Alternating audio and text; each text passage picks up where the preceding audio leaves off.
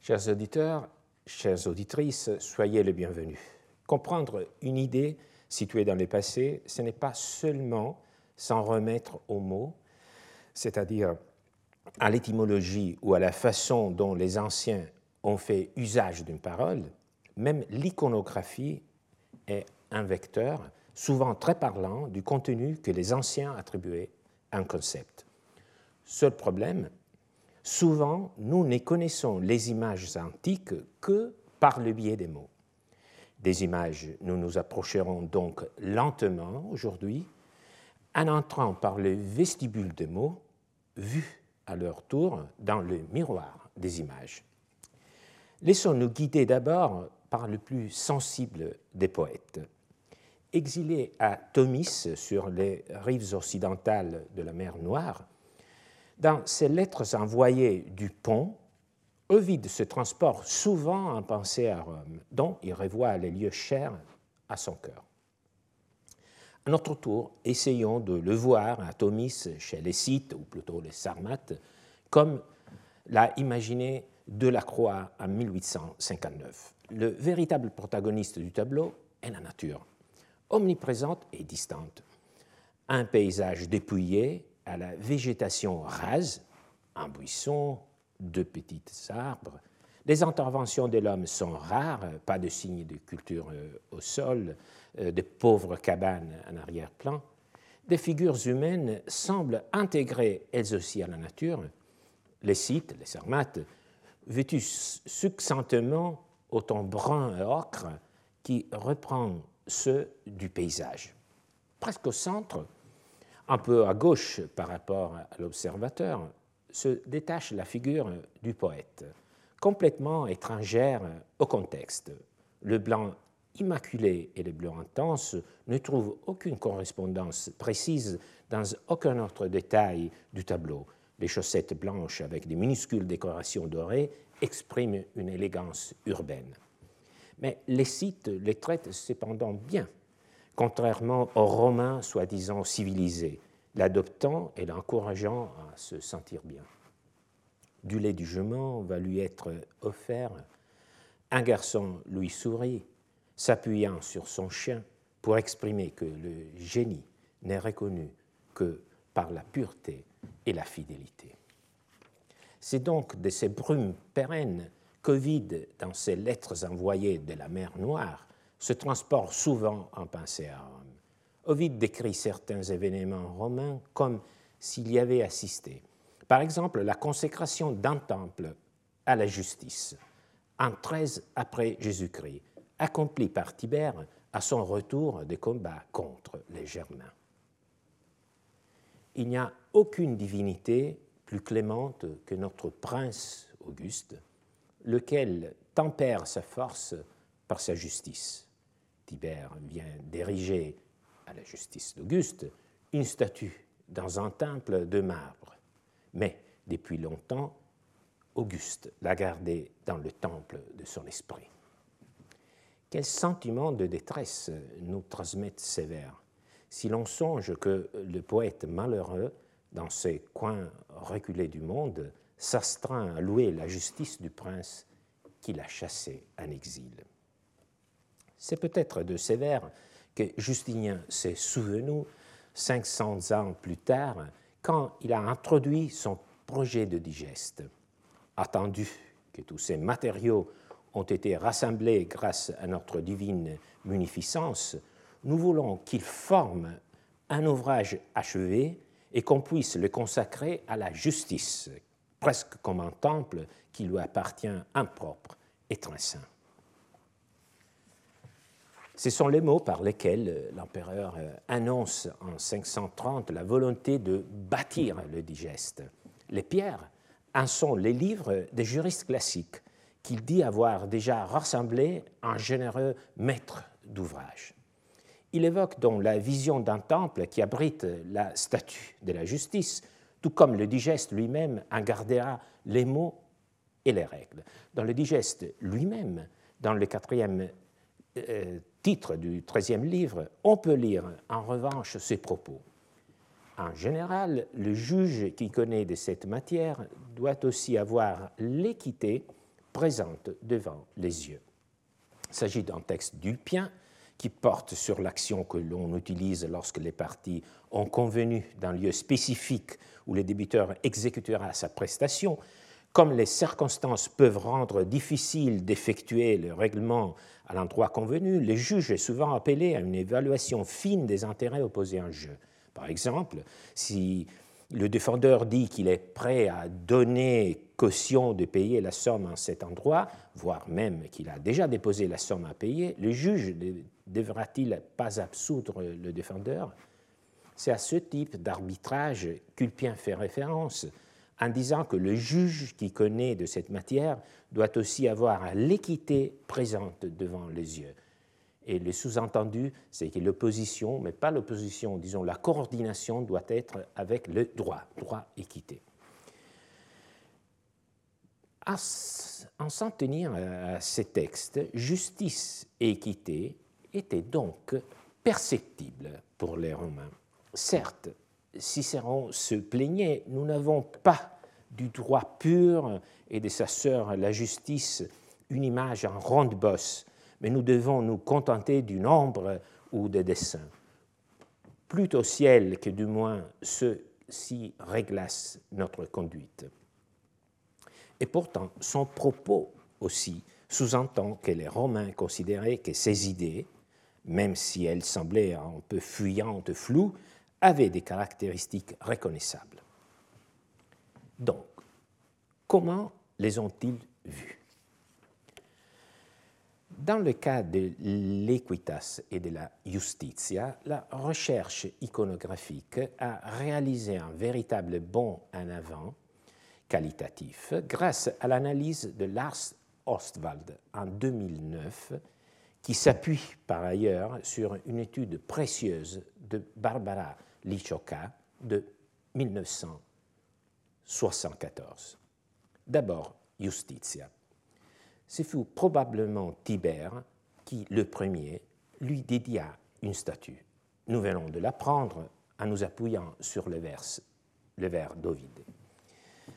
L'information du poète est confirmée par le calendrier de Préneste, une ville du Latium à une quarantaine de kilomètres à l'est de Rome, qui enregistre l'année et les jours de cette consécration, le 8 janvier 13 après Jésus-Christ.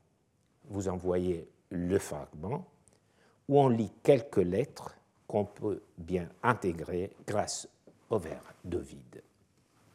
Des mots, toujours des mots. Possédons-nous des images, enfin. Peut-être que cette monnaie, émise justement sous les règnes de Tibère, s'inspire de cette fameuse statue qui s'inspirait à son tour de sa mère Livia. Mais il faut attendre quelques décennies pour que les Flaviens témoignent eux aussi de manière éloquente de leur désir de justice. Immédiatement après son avènement au pouvoir, Vespasien fait représenter sur un auréus frappé à Lyon une déesse assise sur un trône avec sceptre et épis intitulé Justitia Augusti les épis de blé font allusion aux produits de la terre qui deviennent abondants sous un empereur qui sait garder la paix sociale par sa justice. La euh, représentation de la justitia semble procéder par tâtonnement, par des développements successifs. L'étape presque finale est atteinte avec Adrien. Il emprunte à la piété, pietas, Sapater pour en doter Justitia, soulignant leur parenté d'origine et lui donne donc une nuance plus religieuse. Quant au sceptre, il signifie, tout comme le trône, que la justice est un attribut de la souveraineté. Dans ces dernières années de règne, à partir de 132, Adrien ajoute au mot justitia le génitif Augusti pour souligner toujours plus que l'empereur est le protecteur et gardien de la justice. L'image qu'Adrien a ainsi créée sert de modèle à ses successeurs, à peu d'exceptions près, presque arrêtée avec Alexandre Sévère, l'émission de monnaie avec Justitia est reprise par l'usurpateur Carausius à la fin du IIIe siècle. Pour tous ces empereurs, elle représente précisément une des vertus du bon prince. L'iconographie d'équité de Equitas est plus stable, en revanche, dès le début, et l'on comprend aisément pourquoi. Tandis que la justice n'a vraiment aucun symbole qui lui appartient en propre, car elle dispute ses symboles à d'autres divinités, le sceptre, la patera, les épis de blé, le trône. Equitas, en revanche, est caractérisé par un symbole qui lui est exclusif, la balance. La représentation de l'equitas apparaît sur les monnaies pour la première fois sous le règne de Galba, en l'an 68 après Jésus-Christ. Regardons cet as en bronze à l'iconographie particulièrement élégante. À l'avers est représentée une femme tournée vers la droite, tenant dans sa main gauche un sceptre et dans la main droite une balance. La légende Equitas rend l'identification certaine. La figuration réapparaît fréquemment dans les monnayages impériaux postérieurs, souvent marqués, outre la balance, par un corne d'abondance au lieu du sceptre. On la trouve encore sur des monnaies des Dioclétiens. Concernant l'équitas, l'identification visuelle est donc certaine. La balance ne ment pas sur son identité, tandis que la justice, on l'a vu, n'a pas vraiment un symbole qui soit elle seule. Mais sur le plan de contenu, de l'idée véhiculée par les images, la situation semble se renverser. La justice, justitia, est sans équivoque possible une notion liée au domaine du droit tandis que la notion d'équité est plus controversée. Qu'est-ce que cela euh, signifie?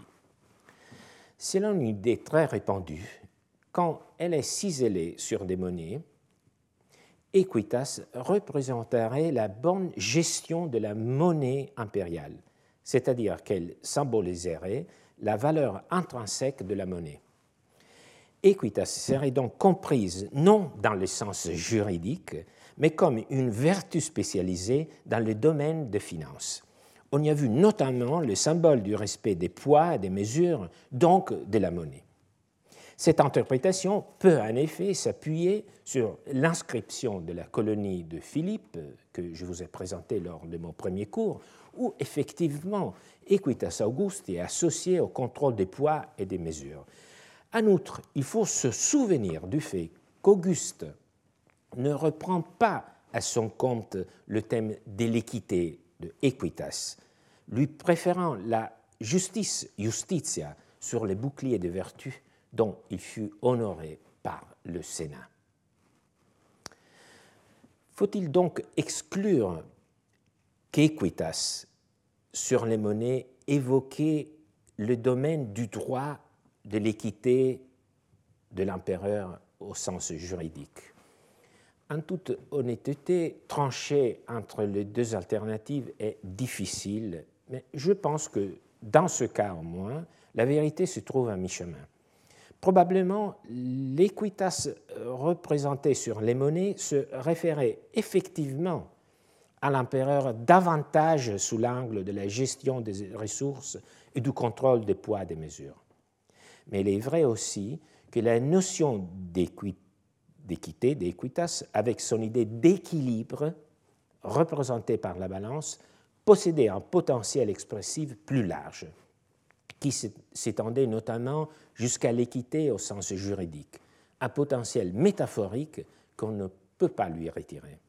Les Romains envoyaient toutes les nuances quand ils avaient ces monnaies dans leurs mains. Les incertitudes des historiens d'aujourd'hui à comprendre à quelle notion d'équité se réfèrent les monnaies sont justement le reflet de la richesse des facettes de l'équité antique. Et cette richesse de facettes, les empereurs l'exploitaient dans leur propagande. Peut-être est-ce aussi la raison pour laquelle l'image de l'équitas est bien plus fréquente dans les monnaies par rapport à celle de la justice. Cette démarche interprétative nous permet donc de continuer la confrontation des images de l'équité et de la justice, sachant que même si l'image de l'équité ne se réfère pas seulement au domaine juridique, pourtant elle vaut également pour ce domaine. Les monnaies nous présentent donc une distinction nette. Equitas et justitia sont représentées de manière différente, l'une debout, l'autre assise, et seule la première se distingue par la balance. Cette représentation de l'equitas n'est pas pourtant née seulement avec Galba et les Flaviens. Vous vous souvenez que la première monnaie que je vous ai montrée, et qui est celle-ci déployée maintenant, remonte, date du règne de Galba. Mais on ne peut pas penser que c'est Galba qui a façonné cette image. La femme avec la balance apparaît déjà sur plusieurs entailles à partir de la seconde moitié du premier siècle avant Jésus-Christ. En plus de tenir la balance, elle porte parfois des épis de blé et dans l'autre main une corne d'abondance. À ses pieds, dans certains exemplaires, que je n'ai pas pu vous montrer ici, un euh, taureau et un bélier. Beaucoup de symboles, en effet. C'est une représentation astrologique de la Vierge, Virgo, constellation dont l'étoile la plus brillante est précisément la Spica, l'épi, Alpha Virginis comme étoile. Et les animaux indiquent deux constellations proches. La Virgo, la Vierge, était la protagoniste de nombreux mythes. En particulier, elle a été identifiée à partir d'Hésiode à Dike, ayant fui la terre à cause de l'iniquité des hommes. Le fait que la Virgo, sur des gemmes du premier siècle avant Jésus-Christ, porte la balance, est aussi le corne d'abondance, signifie précisément que pour ceux qui ont conçu l'image, c'était l'équité. Mais, et c'est là un des nœuds les plus intéressants de notre histoire, même des plus complexes, la Vierge, la Virgo, fut aussi nommée en latin Justitia. Donc cette représentation euh, astronomique et astrologique qui remonte, pas dans cet exemplaire qui est plus tardif, mais euh, on a des exemplaires même du premier siècle avant Jésus-Christ. Cette représentation qui nous montre la Vierge et qui est pourvue d'une balance, parfois dans les textes littéraires, est nommée justitia. De tout cela ressort qu'il y a des domaines où equitas et justitia sont bien distinctes, on l'a vu dans les monnaies de l'époque impériale, mais il y en a parfois aussi qui se superposent, il y a des superpositions entre les deux notions. En résumé, quand elle apparaît dans les monnaies de Galba, l'équitas en tant que femme à la balance et à la corne d'abondance ou au sceptre est probablement déjà une représentation consolidée, attestée au moins depuis la fin de la République. Même si équité a parfois été considérée identique à justice, les deux images se sont progressivement diversifiées dans le monnayage impérial. Quant à la balance, très brièvement, elle a probablement été importée en Grèce comme transformation du motif égyptien de la balance qui pèse les âmes et détermine leur destin après la mort. Dès elle est passée pour symboliser Dike, déjà chez Échille, et après, elle a été adoptée à Rome comme symbole de l'équité, Cela présuppose cependant non seulement le symbolisme grec, quand ce symbolisme a été accueilli à Rome, ce n'est pas seulement à l'idée grecque qu'il pensait, mais aussi et surtout à la balance de la mancipatio, acte solennel d'achat qui impliquait la pesée du métal en tant que contrepartie.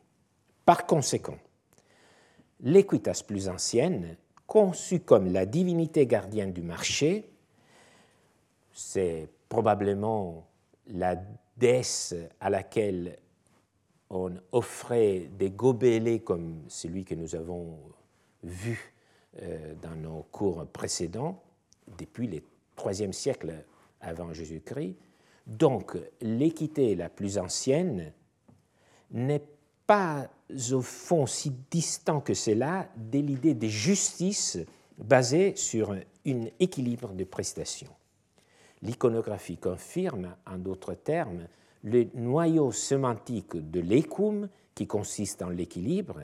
Et donc, quand Ulpien, dans le texte que nous venons de lire, exhortait le juge à garder davantage l'équitas devant les yeux, il se souvenait, bien sûr, de cette valeur. Ce parcours nous montre que même si ecum est une idée romaine, elle dut à un moment donné s'enrichir de nouveaux contenus au contact avec la pensée grecque en particulier avec les concepts de dikaiosune. Quand cette rencontre a eu lieu, on ne peut pas le dire précisément par manque de sources, mais comme nous le verrons, euh, je commence à entrer dans la deuxième partie de, de ce cours, comme nous le verrons, au, moyen, au moins au deuxième siècle avant Jésus-Christ, on en trouvera des traces de cette rencontre.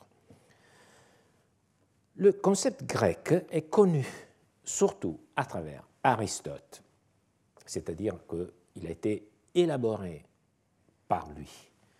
Mais il a déjà été exprimé par Platon, qu'il attribue à Simonide, le poète de Céos qui a vécu entre le VIe et le Ve siècle. La page de Platon qui discute dans la République, euh, cette définition ancienne mérite d'être lue parce qu'il y a un commentaire très critique de cette notion qui en même temps nous, fait progresser dans sa compréhension. Cette définition notion a ensuite trouvé une large acceptation dans les stoïcismes. Nous verrons plutôt la version aristotélicienne, selon Aristote, en résumé, le propre de la justice est la volonté de répartir selon le mérite. Pour mieux apprécier la réception latine de cette notion, rappelons comment Aristote est parvenu à sa définition. Nous nous référons maintenant à l'argumentation développée dans le livre 5 de l'éthique à Nicomaque et à sa synthèse dans le Magna Moralia. Dans ce traité, Aristote définit les vertus à partir de leur contraire, du vice correspondant. Partir du contraire, c'est un procédé magnifique dont j'ai appris à me servir dans beaucoup de situations. La vertu de la dikaiosune est donc définie par Aristote à partir du vice inverse, alors, toute la difficulté de, ces, procédés, effectivement, réside dans l'individuation du vice contraire. C'est là toute la difficulté. Et par rapport à la justice, quel est le vice contraire? Et je suis sûr que vous ne ferez pas la faute de répondre euh, tout carrément l'injustice. Donc, il faut trouver un vice spécifique qui soit le contraire de la justice. Alors, ce vice, selon Aristote, est celui de la pléonexia, de l'avidité, vouloir plus, dont se rend coupable ceux qui profitent plus que nécessaire. La justice conçue comme une vertu au sens spécifique, car au sens général, on l'identifie plutôt au respect de la loi, donc il y a deux notions, une plus spécifique, celle dont nous traitons maintenant, et après il y a une notion plus, plus, vaste et un peu moins intéressante, c'est la justice en tant que respect de la loi. Donc la justice comme une vertu au sens spécifique consiste en la moyenne entre deux quantités excessives, entre trop et trop peu. Il s'ensuit comme une évidence, dit Aristote, pour lui tout était évident, que si l'injuste est le plus l'inégal, le juste est alors l'égal, comme vous le voyez dans cette petite citation. Les stoïciens Chrysippe, en cette matière, comme dans d'autres, a dit les mots justes, donc il nous vient au secours.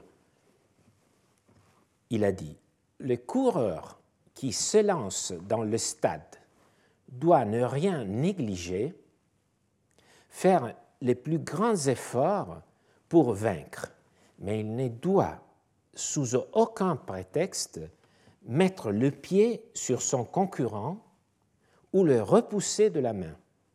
De même, dans la vie, s'il n'y a pas d'injustice à chercher son profit,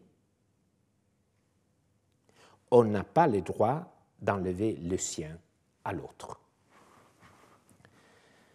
La justice, la dikaiosune, ainsi définie, se présente de deux manières qui diffèrent à la fois en ce qui concerne la nature des relations sociales en jeu et en ce qui concerne le calcul du rapport euh, d'équité. La justice de la première forme est celle qui intervient dans la distribution des honneurs ou des richesses ou des autres avantages qui se répartissent entre les membres de la communauté politique. Car dans ces avantages, il est possible que l'un des membres ait une part ou inégale ou égale à celle de des autres. Il y a une autre espèce qui est celle qui réalise la rectitude dans les transactions privées. La justice du premier type, distributive, fonctionne sur la base de la proportion entre les mérites de chacun et les biens qui lui sont attribués. La seconde, corrective ou communicative ou rétributive, basée sur l'arithmétique, fait que le juge restaure l'égalité. Il, il en est à cet égard comme d'une ligne divisée en deux segments inégaux. Au segment le plus long, le juge enlève cette partie qui excède la moitié de la ligne entière et l'ajoute au segment les plus courts. Nous ne savons pas quand et qui a transposé en latin les réflexions aristotéliciennes et stoïciennes sur la dikaiosune. Dans notre documentation, elle apparaît dans les premières années du premier siècle avant notre ère dans deux opuscules de rhétorique judiciaire, c'est-à-dire avec des intentions pratiques et sans ambition philosophique, les deux textes sont presque contemporains et reflètent peut-être l'enseignement d'un même professeur de rhétorique. L'un des deux textes provient d'un auteur inconnu, l'autre du jeune Cicéron. Les deux définitions qu'il donne de la justice sont assez semblables, car probablement ils ont écouté le, un, même, un seul et même maître. Euh, donc les deux définitions sont assez semblables à quelques différences près. Je me borne ici à vous présenter la définition de la rhétorique Aerenius, donc de cet autre auteur inconnu. Justitia est equitas ius unicuique rei tribuens pro dignitate cuiusque. La justice est l'équité qui accorde son droit à chaque chose selon qu'elle mérite. La rhétorique Arrhenius assume comme objet de la distribution le ius, le droit, et comme critère la dignitas, la dignité. Ce qui est très important est que justitia est conçue comme une vertu donc il s'agit d'une attitude subjective. Donc ça, c'est un point très important, c'est-à-dire que euh, l'une des différences qu'on peut retenir de cette confrontation, de cette parallèle entre l'équité et la justice, est que la justice est conçue comme une vertu, tandis que l'équité se range plutôt du côté du critère. Donc la justice est une vertu et on le comprend pour ce qui concerne la rhétorique à du fait que dans la page où il en parle, la, justitia est, est mentionnée dans une liste de vertus. Donc elle rentre dans un contexte qui parle justement de vertu. Ce qui est curieux, vous euh, l'aurez sans doute euh, euh, remarqué, est que dans cette définition, il y a la présence de deux nos termes, c'est-à-dire de justitia, mais aussi de equitas. Alors, d'abord, Qu'est-ce que ça signifie? C'est très difficile à traduire, donc la mienne n'est qu'une interprétation parmi plusieurs possibles. Alors, euh, probablement, Equitas exprime ici en quelque sorte l'idée d'attitude de l'esprit, ce qu'en grec un nomme exis, c'est-à-dire manière d'être. Cela ne nous étonne pas car justement nous venons de dire que justitia était conçue comme une vertu, donc comme une attitude, l'attitude de la personne. Mais equitas, on ne peut pas le cacher, inclut aussi une allusion au contenu de cet état d'esprit, donc aux critères à savoir l'équanimité. Donc vous voyez, même en français c'est un mot très compliqué, même à prononcer, mais cette équanimité, cet équilibre euh, d'âme euh, qui, euh, qui s'apparente à une vertu. Donc c'est un, un, état de une façon d'être. Même si c'est sous une forme indirecte, Dès le début du premier siècle avant Jésus-Christ, l'idée d'équité fait donc son chemin dans la transposition du grec dikaiosune, un terme qui s'est traduit par justitia, mais dont les Romains sentent l'affinité avec l'écum.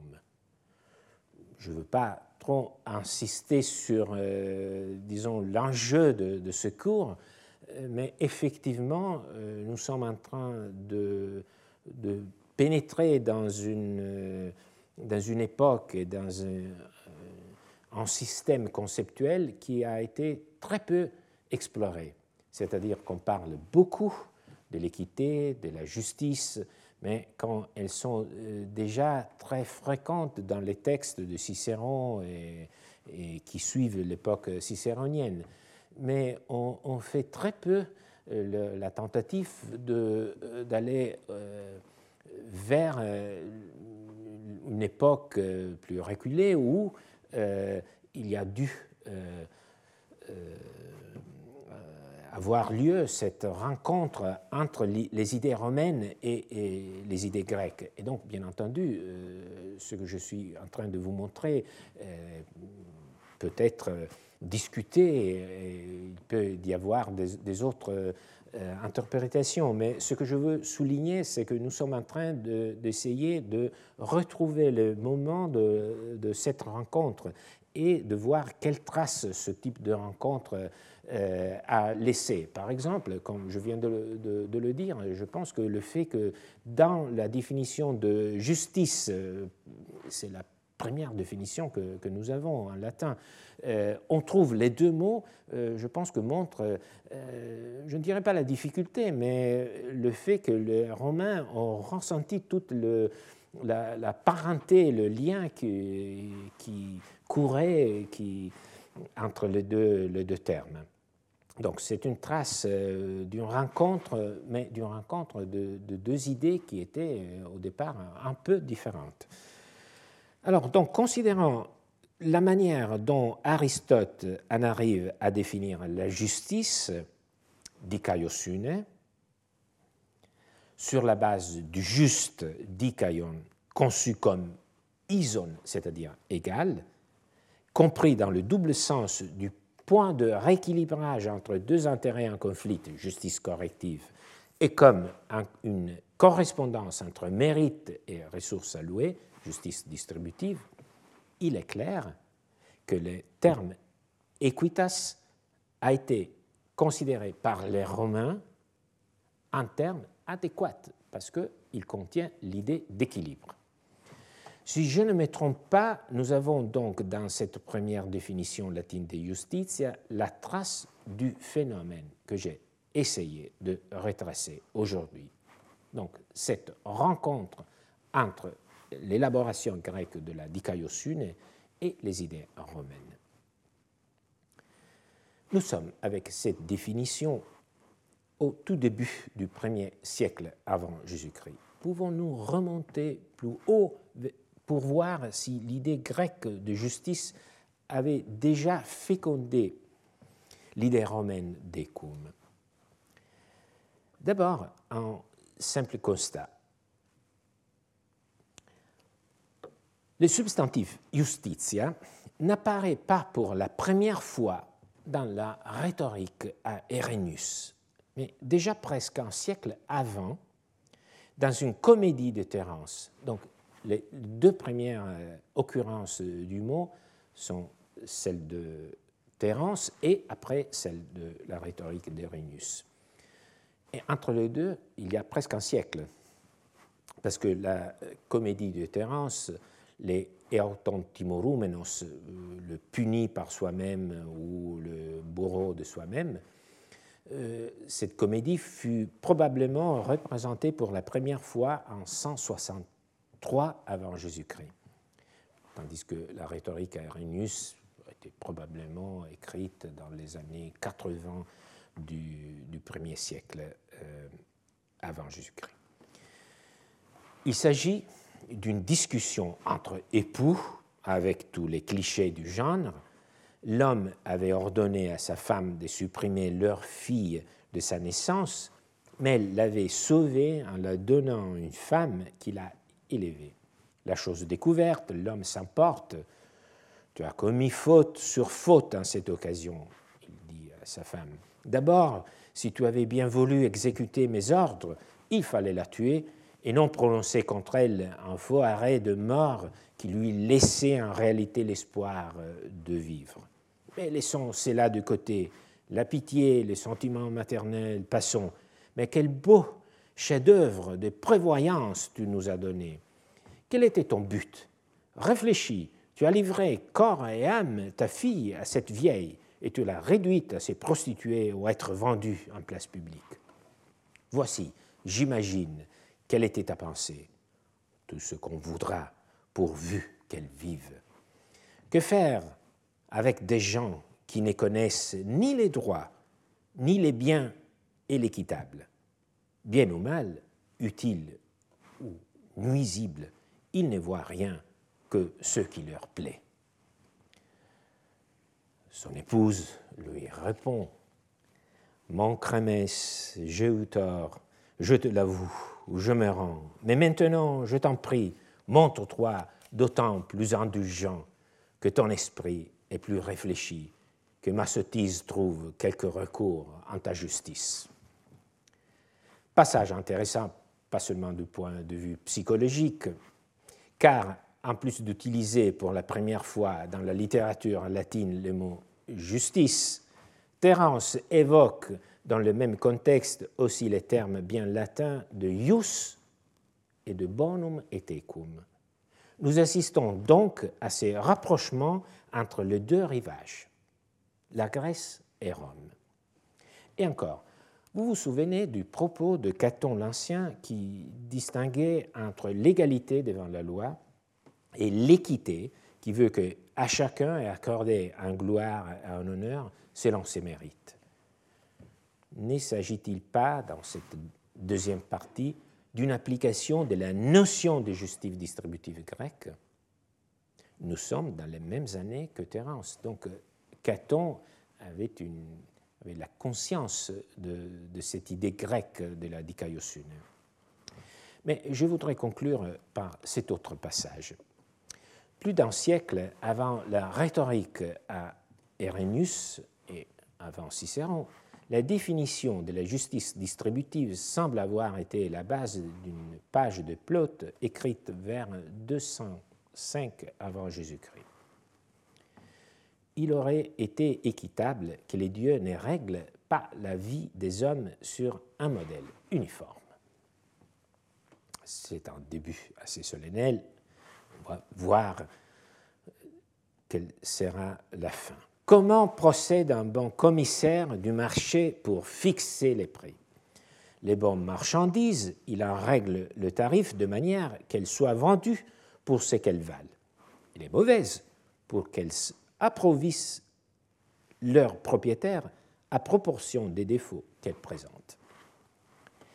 Il aurait été équitable que les dieux répartissent de la même façon la vie humaine à l'homme aimable et bon accorder une longue existence, aux méchants et aux coquins couper promptement le souffle. Traduction qui nous donne toute l'idée, euh, disons, de, comment on peut dire, de la comédie romaine. Bien sûr, c'est une école littéraire et cela reprend le modèle de la nouvelle comédie hellénistique mais il reste que l'écrivain romain comprend parfaitement les concepts et la place, et place ce concept, le place sous le signe de l'écume. Car vous voyez que dans ce texte, pour deux fois, nous lisons le mot écume. Donc, il aurait été équitable que les dieux ne règlent pas la vie des hommes sur des modèles uniformes. Donc, vous voyez l'idée de la proportion, le contraste entre l'équité et l'égalité. Il ne faut pas utiliser l'égalité où il y a des mérites différents. Pour deux fois, on, trouve le, mot écume. Et ce qui est encore plus significatif, c'est que dans ce contexte, le poète évoque les le prix, le marché, l'échange, les poids, les mesures, et l'équité est, disons, liée dans ce contexte à, ce milieu. Donc, l'équité, l'écume, était ressentie avant tout comme une correspondance patrimoniale dans les échanges, c'est-à-dire l'idée d'équité qui sert encore représentés sur les monnaies impériales. Vous avez donc vu par des mots et par des images que Rome et la Grèce sont deux mondes, mais que deux ponts, deux ponts dans ce cas, les unissent. Dikaiosune, pour ainsi dire, ainsi dire, se divise entre justitia et equitas. Les Grecs apportent une définition, mais les Romains un contenu celui de l'équilibre. Je vous propose un tableau récapitulatif. Alors, euh, je montre dans ce tableau, d'une part, les occurrences et l'émergence de Equitas. À la droite, vous voyez les occurrences de la justice et euh, à mi-chemin, vous voyez euh, des formes mixtes où on peut vraiment pas trancher ou, euh, entre les deux, où il y a une coexistence. Alors d'abord, nous avons le témoignage du pocolum du gobelet de Essessia, qui nous montre déjà au IIIe siècle avant Jésus-Christ une sorte de de culte de l'équité déjà personnifiée, probablement dans un contexte de change de, marché. Au deuxième siècle, nous avons vu euh, dans le cours précédent l'utilisation de l'équité du écum dans un sens juridique dans les Senatus Consultes, mais aussi dans les comédies de Plaute et de Terence. Et nous avons aussi vu que euh, à cette époque, il n'y avait pas une opposition entre droit d'une part et équité, mais qu'il concevait les deux domaines comme des domaines qui devaient converger. En même temps, euh, au deuxième siècle, on trouve euh, le mot justitia dans Terence lié lui aussi à bonum et tecum. Donc vous voyez qu'il y a toujours une sorte de proximité entre les concepts. Et nous trouvons en plus euh, des traces assez, euh, assez nettes de la présence de l'idée de dikaiosune grec dans la pensée latine, dans Plaute, dans le texte que nous venons de lire, de l'auton Timuraumenos, et dans le texte de Caton que nous avons analysé lors de nos premiers cours. Mais si dans Caton il n'y a pas de, disons, il n'y a pas de trace lexicale, on ne parle pas ni de justice ni de dans le cas de, Plaute, cette idée de dikaiosune de justice distributive est placée sous les signes de l'écum.